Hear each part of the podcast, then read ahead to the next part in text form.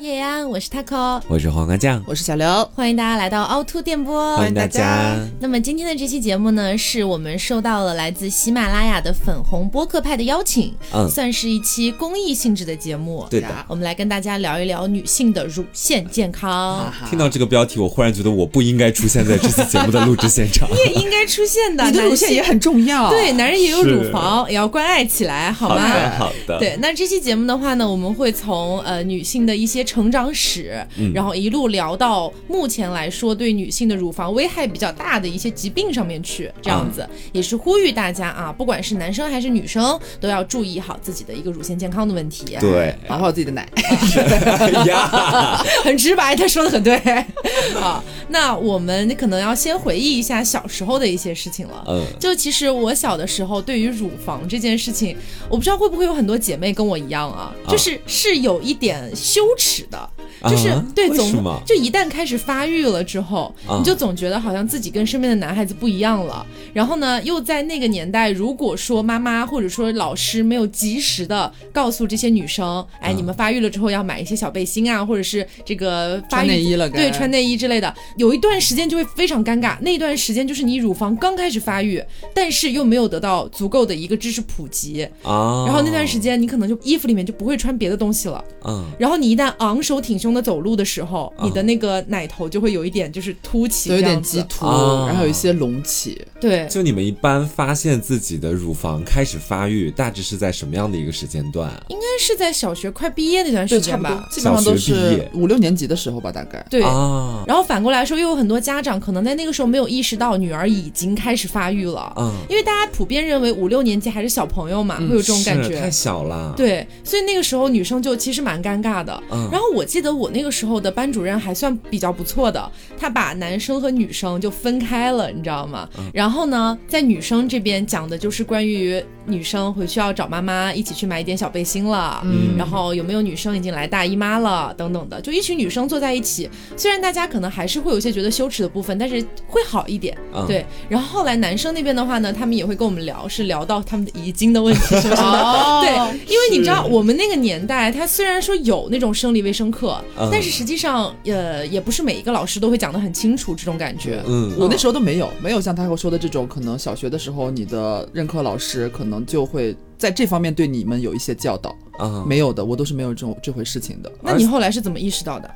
就是我发现我身边当时的同学有比我发育还要早的，嗯，就是突然发现可能有一天某一位女生同学她有一些激突，嗯，但是你那时候不会觉得是她胸部发育了，你不懂这件事情，你只觉得她为什么凸起来了，她为什么跟我们不一样？你会觉得她为什么凸起来了？然后突然有一天开始，你就会发现很细节的，比方说夏天的时候，天气不是比较热嘛，大家穿的比较轻薄，贴身那种短袖，你突然可能在比方说上体育课的时候啊，或者是坐在你前排的同学在教室上课的时候，你就会发现他那个背后会突然出现一个，嗯，之前你从来没见过的一个小背心的凸起在背后，就有一条线，你知道那种，那时候你就会开始疑惑这是什么东西。这是什么情况？这是我不能拥有的东西吗？对，然后但是我回想的话，那个时候好像私下里边女生之间也根本不会聊这个事情，你们也不会聊，不会，就只是觉得说，哦，好像有一些不一样的事情在悄然的发生。对，因为你知道，从一个男生的视角来说，哈，我从小到大，我身边的那些女性同学、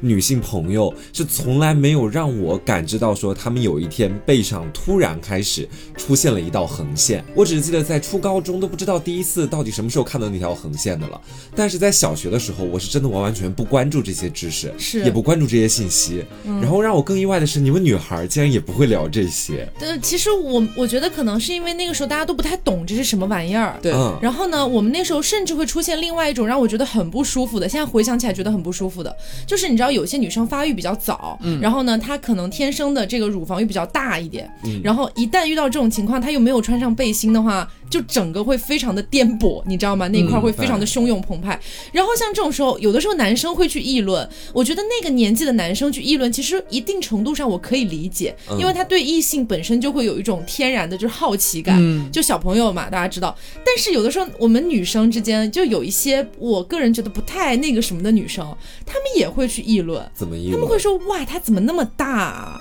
或之类的。啊现在回想起来，会让我觉得其实不太舒服的。是就从小的时候就开始比大小了。有一点这种感觉，但那个时候他们的点不在于比大小上面，他们那个时候甚至会觉得你怎么发育的那么早，你是不是做了什么事情或之类的。因为那个时候不一样，对小朋友太愚昧了，都不懂这些事情，他就会把这样的事情理解为是一个怪异的现象，嗯你知道吗？就所以会导致那个时候的发育比较早的女生会非常尴尬。对。是其实我严格来说算是那一批里边，在我那个年纪的时候，不是领头羊吧，但也是比较先锋时期的啊、一位成员。嗯然后我那个时候就有一次，我因为我从小个子就很高嘛，你本身就是比较扎眼，嗯然后你又开始发育了之后，班上总会有一些男生，就是每个班里边都会有嘛，就那种嗯，也不能说人家就是小流氓吧，但是就总有那些三五个就很调皮的那种那种嗯小男孩儿，然后他们就会有一些些恶劣的，可能就是假装要触碰你，嗯就是吓唬你。就是可能路过你的时候，就会突然伸一下手下，他不是真的要摸你，但是他就是就是逗你玩儿，就是拿这个东西来取笑你，或者是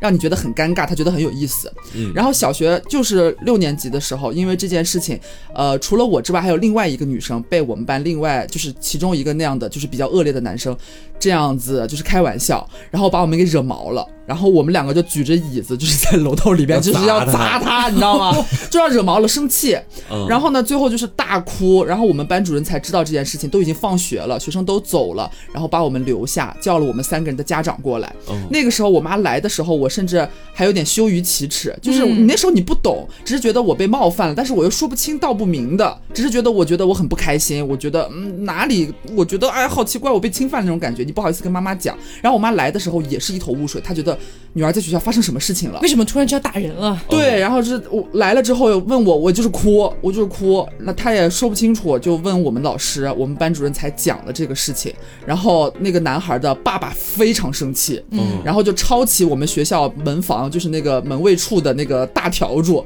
就要在门口抽他，要打他儿子。反正就是经过这一番之后，后面我印象当中可能。我们的老师有跟班里边的男生有讲到一些这方面的事情，就是说你们不能乱开女孩子的玩笑。嗯但是具体讲了什么，其实我们不知道，是私下和男生讲的。所以那个时候就是还是回到这个问题上来，其实很小的时候，女生当她们开始发育了之后，很大一部分，绝大甚至是绝大部分的女生对自己胸部发育这件事情是感到自卑的。对对对，有一些觉得可耻，哎呀，我嗯我觉得我很不好意思，我胸部发育了，是让我觉得很难以启齿，甚至是有点丢脸的事情。嗯，然后可能就导致从那个时候开始，有一些女孩子可能就想要隐藏自己在发育的这件事，他就会开始含胸驼背，对。那不好好走路，然后坐姿也变得很奇怪。她不会想要说，我是不是该买文胸，我是不是该穿小背心？他只是说我要把它藏起来，所以就会一直佝偻着、啊。让它显得小一点。对，就是不要让大家看出来。其实这个哦还是蛮严重的。所以这导致了我现在的体态都有一个问题。对我也是，我当时也是这样的。对我现在去健身的时候，健身教练都会说我含胸有点严重，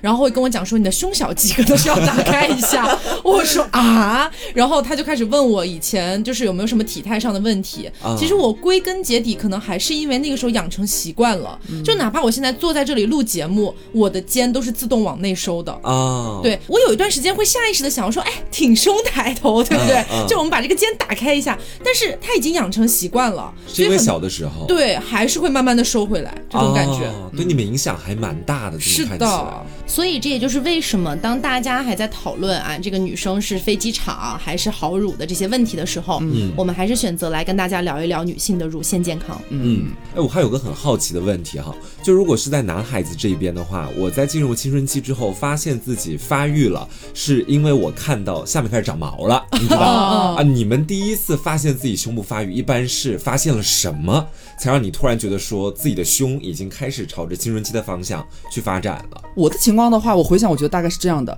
因为从小其实你大家同龄人，大家都是小屁孩的时候，大家都一马平川嘛，也不存在什么激凸的问题，你根本穿衣服也看不出来。但是当你有一天，尤其是夏天的时候，当你里边没有穿任何的什么小背心啊、文胸这种东西，你直接套那些衬衫、短袖的时候，你发现自己可能稍微有一点凸起了，然后你穿衣服不再是一马平川了，再加上我们不是北方嘛，会去洗那个大澡堂，啊，对，你会见见到就是很多的，呃，都不是说阿姨，因为你那时候会觉得说，比我年龄大的一些成年人长辈，他们的胸部就是那个样子的。嗯，我可能有朝一日会变成那个样子，但我现在就是还很远。嗯你会觉得你突然有一天变成那样吗？对，但是当你可能逐渐就是去了数次，随着你年龄的增长，你当你在澡堂里边看到有一些你觉得是和你年纪差不多的人，甚至可能比你稍微年长一些的小姐姐，他们在洗完澡之后，大家都在那个衣柜那边换衣服的时候，他们开始穿上了你没有见过的东西的时候，你会意识到。他好像是跟我不太一样，他的身体，嗯，可能是从那时候我会有意识，我也会变成那样，心里可能会我什么时候会拥有一件小背心呢？这种，我这边的话，可能我妈妈对这块的意识还算不错的。嗯。她是在我刚刚开始有点发育的时候，她就注意到了我含胸驼背了，然后呢，她就会开始来问我，然后观察一下我的身体，然后就带着我去买小背心了。哦，观察还蛮仔细的，对的妈妈。我算是班上最早穿上小背心的那一波人，嗯。而且我还不是属于发育的最早的，就是这种感觉的，所以我妈妈意识比较早，这种感觉。就是你们第一次穿上了那种小背心是什么样的一种感觉啊？好难受。真的很难受。为什么你？就觉得像是穿了一件，我穿了一件正常的背心，但是它一直往上粗溜，就是老卡在你半截子地方，你就很想潜意识的把它往下拽。啊因为小时候穿的还不是文胸，，对它就是一件小小的背心，相当于防止你凸起而已。对，啊，明白了。嗯，它没有任何的托起啊，或者是钢圈啊，什么也还没有有。长到那份儿上，对你知道，你不需要。啊就起到一个隔离的作用。对对对对对对，而且那个东西，特别是夏天穿着特别闷热，嗯，就哪怕是什么全棉的呀，或者怎么怎么样的，你就穿着不舒服。就吃了一把苦，在对青春期开始的时候。对，其实那个东西的作用有点类似于肚兜，你知道吗？嗯嗯嗯，对，就跟文胸是两码子事儿。就你想象一下，你在夏天一个大热天，你里面还要穿个肚兜，哦就那种感觉，很不舒服。嗯，那其实大部分女孩大概会在什么样的时候开始去选择自己的一件就是真正的文胸对对是内衣对对对嗯，我觉得可能要到十五十五岁左右，要上初。中了，对对对，啊，是当时自己的乳房整个已经完全凸起，然后不穿文胸是很难就给它完全的罩进去那种感觉吗？其实呃，小背心是可以好好罩住它，嗯但是我我不知道，就这一块东西都是由我妈妈来决定的。就是我妈妈当时觉得我可能需要开始穿文胸了。因为已经有点慢慢的变大了，嗯如果说继续穿小背心的话，可能会导致下垂或者是怎么怎么样的一些问题，所以她开始给我买文胸了。嗯，对，就是我妈妈来决定的这一切。明白。我这边其实可能有点不太一样，比方说你可能在初中高年级快要小学毕业的时候，大家可能纷纷开始有一些穿小背心，但是你那时候的胸部其实只是有一点点轻微的隆起而已，所以你不需要那种文胸，它没有一个支撑的作用，你也用不到。但是你上了初中之后，逐渐开始中间还有一个过渡，我不知道 Taco 你应该、啊应该有穿过，就是中间会有一部分人，他从小背心到真正的内衣，就是文胸过渡的中间，他还会有一个呃，就是过渡型的内衣，它开始出现一个就是在脖子后面系带子的一种、一种一种背心和文胸的那有的种概念。有的，是吗？它和小背心不一样，但也和文胸不一样，哦，对对对对对，但是它的形象很突出它。是过渡用品。呃，对，它是一个从怎么说，也是有点穿法像小背心，但是它最后会在你的脖子，就是肩膀两侧伸上来一个带子，你要把它绕到你的颈后打一个结，嗯它稍微开始有一点点承托的意味在里对边了。它有点提拉的作用。对，它帮你把它蹬起来，固定在这里。你说这个就让我想到初高中的时候，坐我前排的那个女生，我确实感觉她脖子后面是系了一个蝴蝶结。对，班里边会有一些女生突然开始哦有的对对对对哇，你不说我都忘了这个东西对，了。而且在那个时候，在初中的时候，大家不就又年长了一些嘛？嗯，可能在那个时候，你在上学的环境里边，又会遇到新的这种可能被开玩笑啊，就是你在发育期间，嗯他们会可能时不时的想要去揪你，就是解开你的带子，就瞪你一下。对，你就会觉得啊、好又更奇怪了。嗯而且其实，在初中的时候，是你大家就大家初中的时候都十三四岁嘛，差不多。那个时候其实是你胸部发育就是。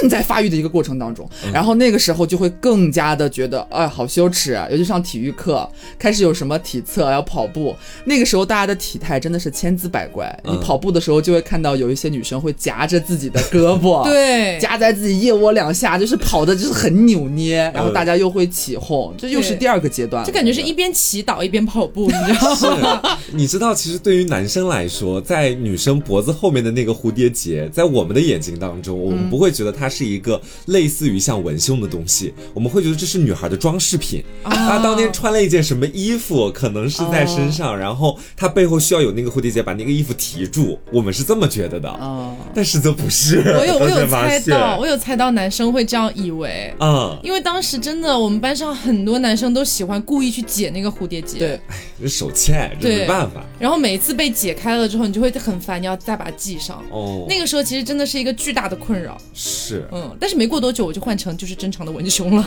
就看不到了，你知道？对，而且我今天还查阅了一些相关的资料哈，嗯就是关于女生在青春期的乳房发育，可以跟大家一起来科普一下。你们俩也可以对一下，就是能不能跟里面的一些情况对得上号。嗯，他说女生在青春期的乳房发育主要是有五个步骤、嗯啊。第一个步骤是这样子的，大概是在一到九岁的时候，这时候平平无奇，大家的乳房都没有发育。嗯，然后第二个步骤是大概在十到十一岁，就乳头和乳晕开始是有了一些发育啊、长大，而且你可以在下面摸到一个硬结。硬结能摸得到吗？没有印象，可能那时候太小了，你不会意识到这件事情。对，哦那时候好像不太会去摸自己的乳房这种，对，有什么好摸的，平的要死。没有意识到这他件事。他说的应该是乳腺，可能嗯逐渐开始就是要发育了。是，就是我在看这段资料的时候，我会觉得说，好像女生的胸里面有一个种子，就是这个硬结。哦要发芽对，了。然后慢慢的向外生长，开始发芽。然后第三个阶段是在十二到十三岁的时候，这个时候的乳房会开始快速的膨胀和生长，然后里面的一些脂肪也会开始生长，就你的整个乳房看起来就是一个半球形的形状了，嗯，嗯，大概是这个样子。开始有你们隆起了。对啊，然后到十四、十五岁的时候，就是第四个阶段。这个时候呢，除了本身乳房在长大之外，乳头和乳晕也会开始变大。嗯，然后呃，乳头会形成一个小小的半圆球形，是这样吗？乳头对会形成一个小小的半圆球形。对，哦，我大概懂了，那个那个半圆是一个横剖面，不是纵剖面。我懂了。我就说我在看这些话的时候，什么叫半圆球形？奶头不都是一个圆整的圆吗？就是为什么会这样？我当时还好奇呢。嗯然后他说，就是在十四到十五岁，胸部也会继续去长大。然后到第四期，就是乳头和乳晕还有整个乳房会开始去融合，形状就很像那种成年发育成熟的乳房的那种形状了。嗯，对。然后最后一个阶段就基本上是在十八岁以后，这个时候女性的乳房就已经发育的很固定了。嗯，对对对这就是大致的五个乳房的发育阶段。是，其实差不多，除了最早期的时候，我们可能不会去注意这些，最早期不会注意那个硬结，可能对对对，但是后半段是差不多的。对对对，因为小的时候你也不会想，说 我现在要开始关注我九岁女孩的乳房发育了。对。然后还有一点值得注意的哈，因为我知道我们的节目也会有一些未成年的听众，嗯，就是在这份资料里面也有明确的告知我们说，如果你在十六岁的时候都还没有察觉到自己的乳房发育，你就要去医院去做检查了，可能，哦。最好去确定一下到底是为什么，因为有可能是卵巢的问题，也有可能是雌激素所产生的问题，最好去医院看一下，嗯。嗯。不过也有一个问题是我很好奇的哦，因为我小时候的文胸啊这些东西其实都是我妈妈帮我挑的，嗯，然后我妈妈说穿这个我就穿这个这样子。嗯刘，你也是这样的吗？我是，我说实话，我真的到现在为止啊，我已经是一个马上距离三十岁也不远的一个女性了。嗯我到现在为止都没有真正的按照标准的去测量自己胸围罩杯的方式去测量过一次，我到现在都没有过，啊，我到现在都没有过，真的。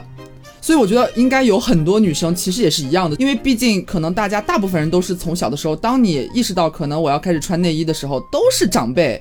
帮你去挑选和帮你去购买，然后让你穿这个动作。嗯然后到到后面很长一段时间，可能你都不会自己买内衣，就你不会有这这个行为的。然后你就一直，比方说到了十八九岁，妈妈给你买的是什么型号，比方什么杯啊，多少维度，你自己心里边已经知道了，就是你就是拿来主义，我已经知道我一开始穿的是这个了，嗯。你可能就会按照这个买。买。啥穿啥，对，然后你后头可能慢慢觉得我是不是又有长大一点点？那我再升一个格，你就是你其实没有再重新给自己去测量它真实的，你一直是按照可能之前长辈给你的一个标准，在那个基础上再去做选择，所以可能很多人都不知道真正该怎么挑内衣，就是量尺寸。所以我们在此也是给大家来稍微的简单科普一下，女孩子到底应该如何测量自己胸部的尺码，继而来挑选内衣这件事情。这个我也很好奇。是，就是大家可能一直以为，就是我是不是量一下，哎，量一下我的这个胸腔这个维度，再量一下什么我最高点的维度啊？No，我说不对。嗯首先呢，你可能啊，先赤身裸体啊，你要找一把就是软的那种那种皮尺，嗯你要把自己的上半身往前倾大概四十五度，你不是一个垂直站立的状态，嗯那个测的是不准的，因为你会有一个自然的下垂，你要把自己的身体前倾四十五度之后略微，弯腰的那种对，再拿那个软尺绕过你的这个胸一周，把那个点定在就是就是你乳头的位置，就是最高点、最宽的地方，嗯这里定一个点，做一个记录。接下来呢，你可以在直立啊，你在直立，再拿软尺要紧贴自己的乳根，就是你的乳房的下缘，就是最根部的最下面那个位置，围绕你的胸腔再去量一下，紧贴。这个中间你不就产生两个值了吗？这两个值相减之后，它会有一个上下胸围的差值。然后你可以对照表格，就是现在就是你随便搜都有的哈，就是你随便搜都有，你按照那个表格去看你的这个上下围的这个差是多少，去对号入座。对，这个差值就是你的罩杯。对。它又有你前面我们买内衣不是前面会有一个数字，后面会有一个字母嘛？嗯，前面那个数字其实就是你的这个维度，它是一个长度，一一个维度，后面那个杯其实才是你胸部的这个大小的这个隆起的程度。对啊，是按照这个来，它其实是两个数字。它前面那个数字其实指的是你的下胸围，嗯，然后后面那个字母指的是你的罩杯，也就是你上下的差值。对，是这样子的。嗯是。黄瓜今天晚上回去去量一下。我没有办法去弯腰的时候让它 达到一个差值的计算，我觉得小背心了，他只能穿小背心。而且其实，在胸型上面，其实内衣也是有很多不同的就是款式嘛。嗯，我们可能女生听过的有一些什么二分之一杯、四分之三杯，还有全杯。嗯，这种其实也是要根据你的胸型来判断的，不是所有的女生我量好了我是啊，比方说我是什么八零 B 呀，哎我是八五 C 还是干嘛，这就一样了。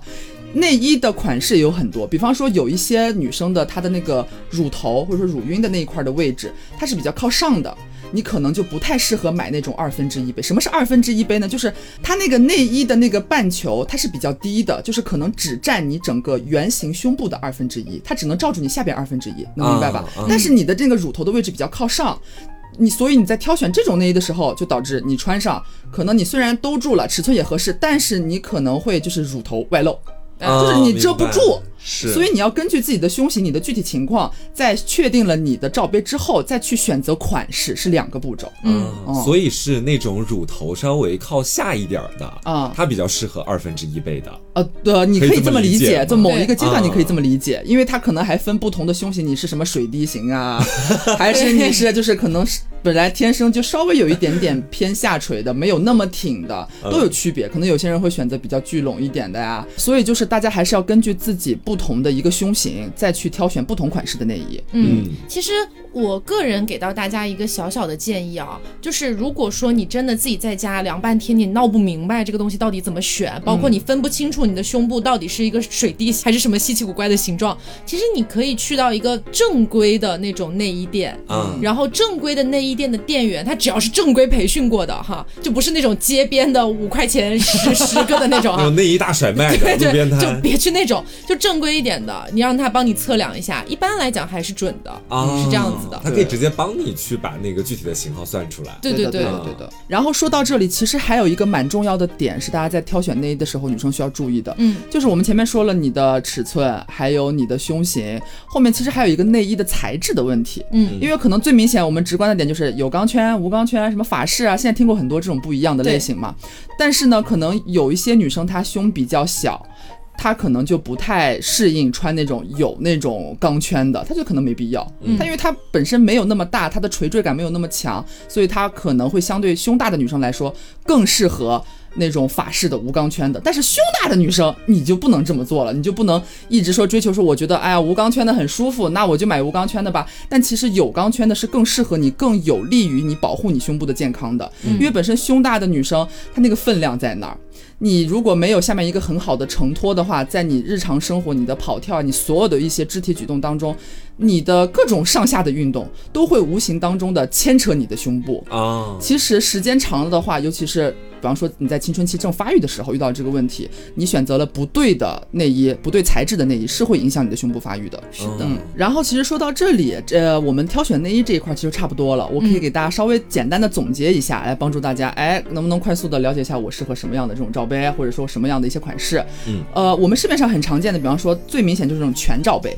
嗯。全罩杯它就是能够比较全面的包裹你的乳房，然后它的稳定性和承托力也会更加好一点。这种就比较适合胸部比较丰满。满的女孩子啊，或者是稍微有一些些外扩和下垂的女生，因为它包裹力和承托力很好。嗯，然后接下来就是我前面讲的那个二分之一杯，它就是一个半球状，提升效果比较明显，而且一般这种好像二分之一杯肩带可拆啊，它就比较适合那种胸部比较小巧啊，想显得稍微挺拔一点的女孩同时你要确保你的这个就是乳头的位置可能不是那么靠上的哈，这是一个另外的点。还有就是四分之三杯，四分之三杯它就是明显的聚拢效果好。啊，比较能够让你显得这个曲线比较流畅哈，嗯，它也是比较适合那种胸型稍微有一点点分散的，就没有那么集中的，想要追求聚拢效果的一些女孩子。嗯。然后最后一个可能就是三角杯，一般三角杯可能都是大多数无钢圈的比较多。是。对对对。三角就是它那个罩杯的那个形状，就是两片三角这个样子，嗯。就是三角杯，它的覆盖面积就比较小，是，所以呃也可想而知，也没有钢圈，也没有什么聚拢效果，嗯。所以它就很自然的适合那种身材可能相对比较清瘦一点、稍微平一点、胸型稍微小一点的女孩子。是。嗯，嗯大概这个样子。三角杯的布料是真的少啊，朋友们。好，那跟大家聊了很多关于不管是我们童年也好，还是挑选内衣的一些方式也好。那今天的一个主题还是呼吁大家来关注一下乳腺健康嘛。所以我们后面也会跟大家讲到一些，就是大家在关注乳腺健康的时候可能会了解到的一些疾病哦。那么在讲疾病之前，我们先跟大家讲一下，简单的说一下乳房是它是一个什么样的结构。其实乳房它本质上是由脂肪和乳腺组成的。嗯然后这个乳腺的结构呢，其实就像那个葡萄，就像葡萄一样，你知道吧？中间有很多导管去把整个葡萄给串起来，这种感觉。对，就是你的乳腺。哎，对，啊这就是你的乳腺。所以说，其实胸大是分为两种类型的，一种类型是你的这个乳腺的组织本身比较多，嗯大家可以把它理解为你乳房的构架比较的大这种感觉。枝干比较粗啊，葡萄比较大，哎 对对对，还有一种呢，就是脂肪比较多，然后堆积起来的那样的一个胸大的效果。所以说，如果你是乳腺组织，就是你的构架比较大的话，那么你其实减肥啊，然后不管是去健身啊什么的，你的这个胸部的大小，它可能不会有太大的一个起伏啊啊，因为它本身的框架就在那个地方了。是但如果你是后者，你是脂肪堆积型的，那么可能你减肥了之后，你的胸也会瘦得非常快。对哎，这就是我本人。有所缩小的那种。对对对对对，是这种感觉。哦，那我们既然讲完了这个乳房的整体结构了之后，来跟大家讲一下我们接下来会讲到的几种疾病。首先，第一个就是算是最常见的吧，叫做乳腺增生症。这个东西呢，它是由于雌激素、孕激素、泌乳素等等的一些内分泌激素的紊乱引起的乳腺发育和退化过程的一个失常，所以它导致的其实是一种偏良性的乳腺疾病。对，那么它主要的表现呢，就是乳房疼痛、结节或者是肿块儿，然后可能会伴有乳头溢出一些液体，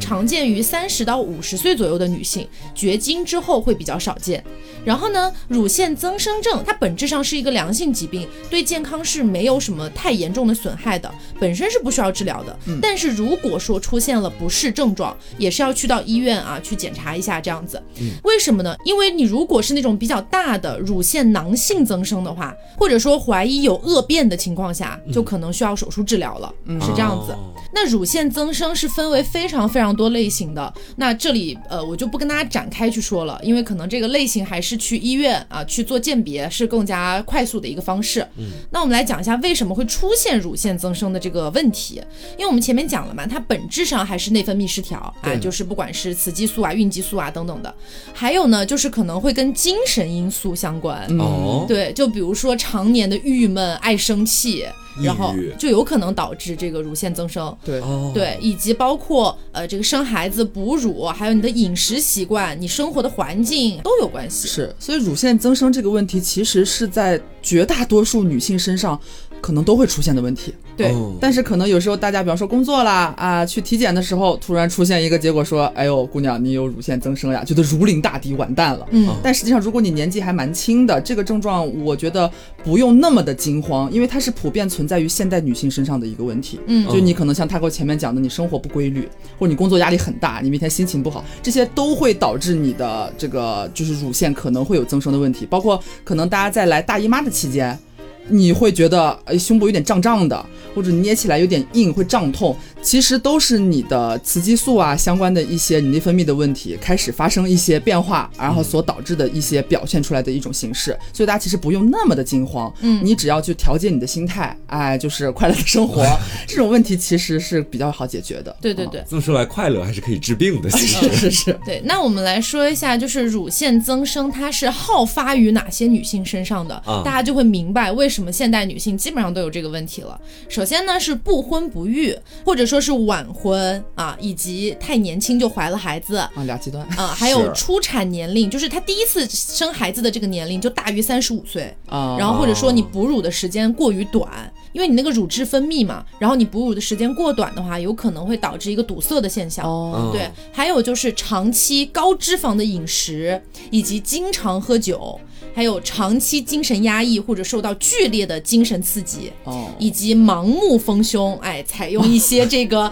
呃非常手段，哎，对，盲目的一些丰胸产品，不管是内服还是外用的，或者说在乳房内填充一些外来物去做这个乳房整形，都有可能会导致乳腺增生。还有就是内衣买的不合适，就是为什么前面我们还是要跟大家提一下怎么去选择一个适合你的内衣，以及还有初潮年龄比较早，就是第一次来大姨妈的时间比较。早，还有就是绝经年龄比较晚。这些都有可能导致乳腺增生。你听听，是不是这个病？其实，在女性身上真的是感觉防不胜防，对有点避无可避的感觉。致病因素太多了，而且尤其是中间那一段，精神压力大呀，或者饮食不健康啊，嗯，长期饮酒啊，对，肥胖啊，都有关系。这些对于现在的很多都市女性来说，包括我们，都是正在做的事情，插翅难逃。对对对。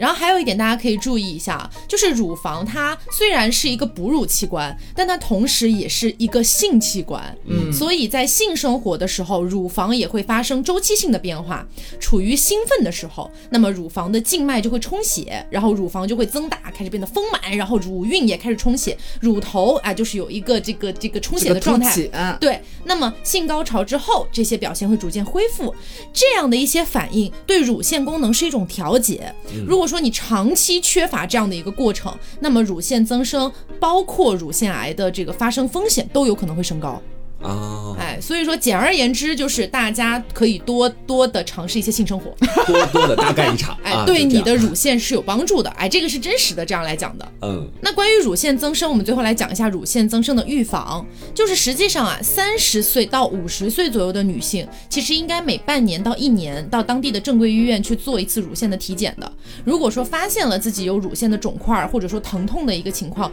就应该及时的去做进一步的检查了。嗯，那么呃，做到。以下几点是有助于去预防的乳腺增生的。第一点呢，就是我们前面提到过的，保持情绪稳定啊，大家做一个乐观开朗的女孩啊，生活劳逸结合啊，做到这个充实而有规律，是这样子。小词儿一套一套的。那么第二点呢，就是月经不调的这个女孩子们，建议去及时的检查一下，来看看是不是自己的激素有些问题。然后分娩之后啊，就生了宝宝之后，还是可以尝试母乳喂养一段时间的，哎，对孩子对自己可能都有一些好处。然后还有就是千万不要滥。滥用避孕药，就是避孕药这个东西，你最好就是在医生的指导之后再去使用。啊，包括避免去使用一些含有雌性激素的美容用品，然后远离这一类的保健品哈。以及尽量不要做人流、药流这样的事情，嗯，都有影响的，对，都有要保护好自己。对，那么最后一点呢，就是合理饮食，少喝酒啊，少饮用含有咖啡因的饮料，以及少吃油炸食品和甜食。对，这段话说给我们两个自己听吧，这是为难我们了呢。也就跟大家说说啊，大家开始听。总而言之，就是建议大家每半年到一年都去做一次检查，这样子是最好的。因为大家听前面也听到这个病因了嘛，它有很多种可能性。其实说是三十到五十岁，其实我觉得。二十多岁的女孩子也不少见，还是建议大家每半年去检查一下。对的。然后说完乳腺增生这回事呢，其实还有一个叫做乳腺炎，我觉得大家可能也多少听过。但这个问题呢，其实比较多好发于新手妈妈身上，而且你可能刚结婚、刚生了小孩，你这个时候可能就要尤其注意，要防止乳腺炎的一个出现。乳腺炎是什么呢？它其实就是因为你开始哺乳期了，你不是开始分泌一些你的乳汁嘛，给喂给宝宝，在这个过程当中，可能有一些人你的这。这个乳汁呢，就是走的不是很顺畅，那里边可能有一些堵塞，或者是说你在哺乳的时候，孩子可能把你的乳头给咬破了。在这个有破损的状态下，就会导致细菌的增生，然后可能就会让你发炎。它可能一般会表现为就是你的乳房呢觉得开始有一些胀啊，可能有一些发红。你去摸那个你胸部的那个皮肤的温度的时候，你都会觉得它有点热热的，嗯，有点烫烫的。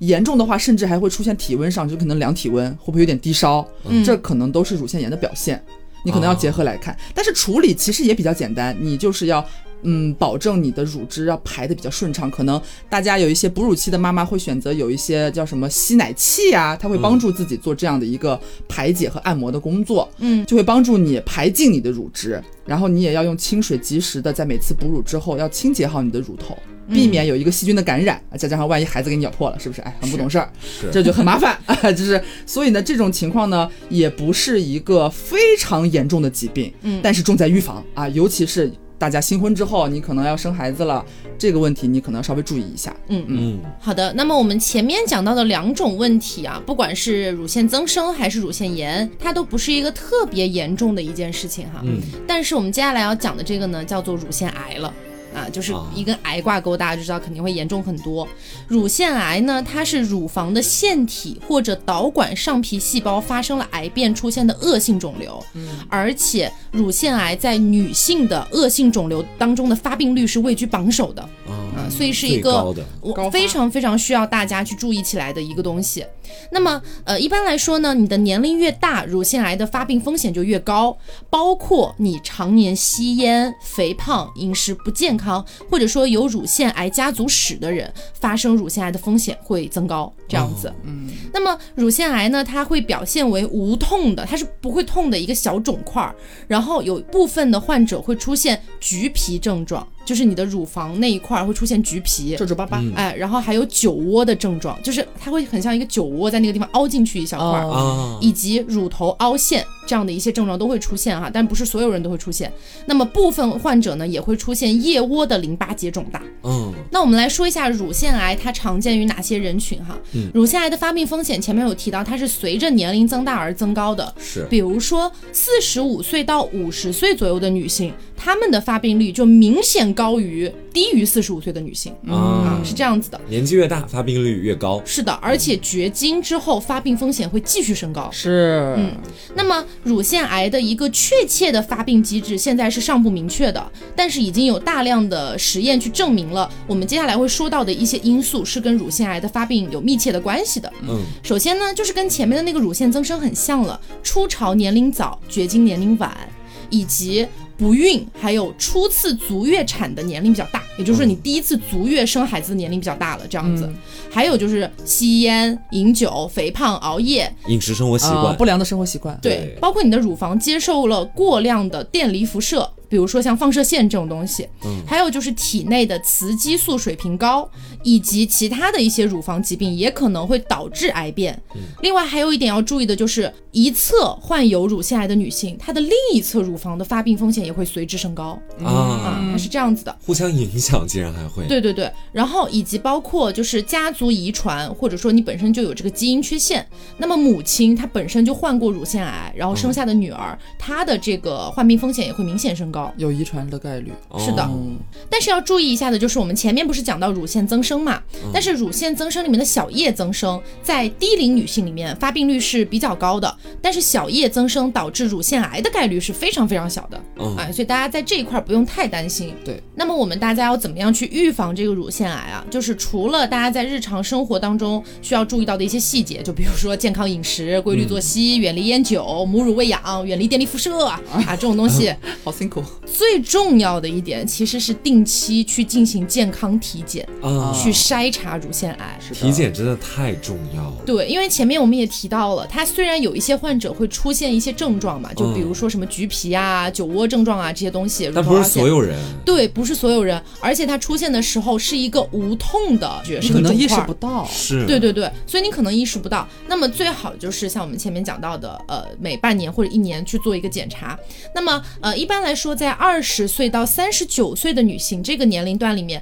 如果说你没有那些高危因素，比如说这个抽烟、喝酒啊、熬夜，我觉得大家可能都有。但是假如说你没有，你非常规律作息、健健康康，那么可以不用去筛查，这是官方给到的建议啊，在这个年龄段。但是如果说你有这些因素，还是要去检查的。我其实觉得现在的女生，除非你活在深山老林里面，或 者你对自己的要求特别特别的高，很少有女生可以做到就前面讲到的所有东西都不沾。嗯嗯，所以我还其实虽然官方这样建议，但我还是希望大家可以去检查一下哈。嗯然后呢，四十到四十九岁的女性建议每年查一次，然后呢，五十到七十四岁的女性建议每一到两年查一次，七十五岁以上的女性建议每两年查一次，啊，是这样子的。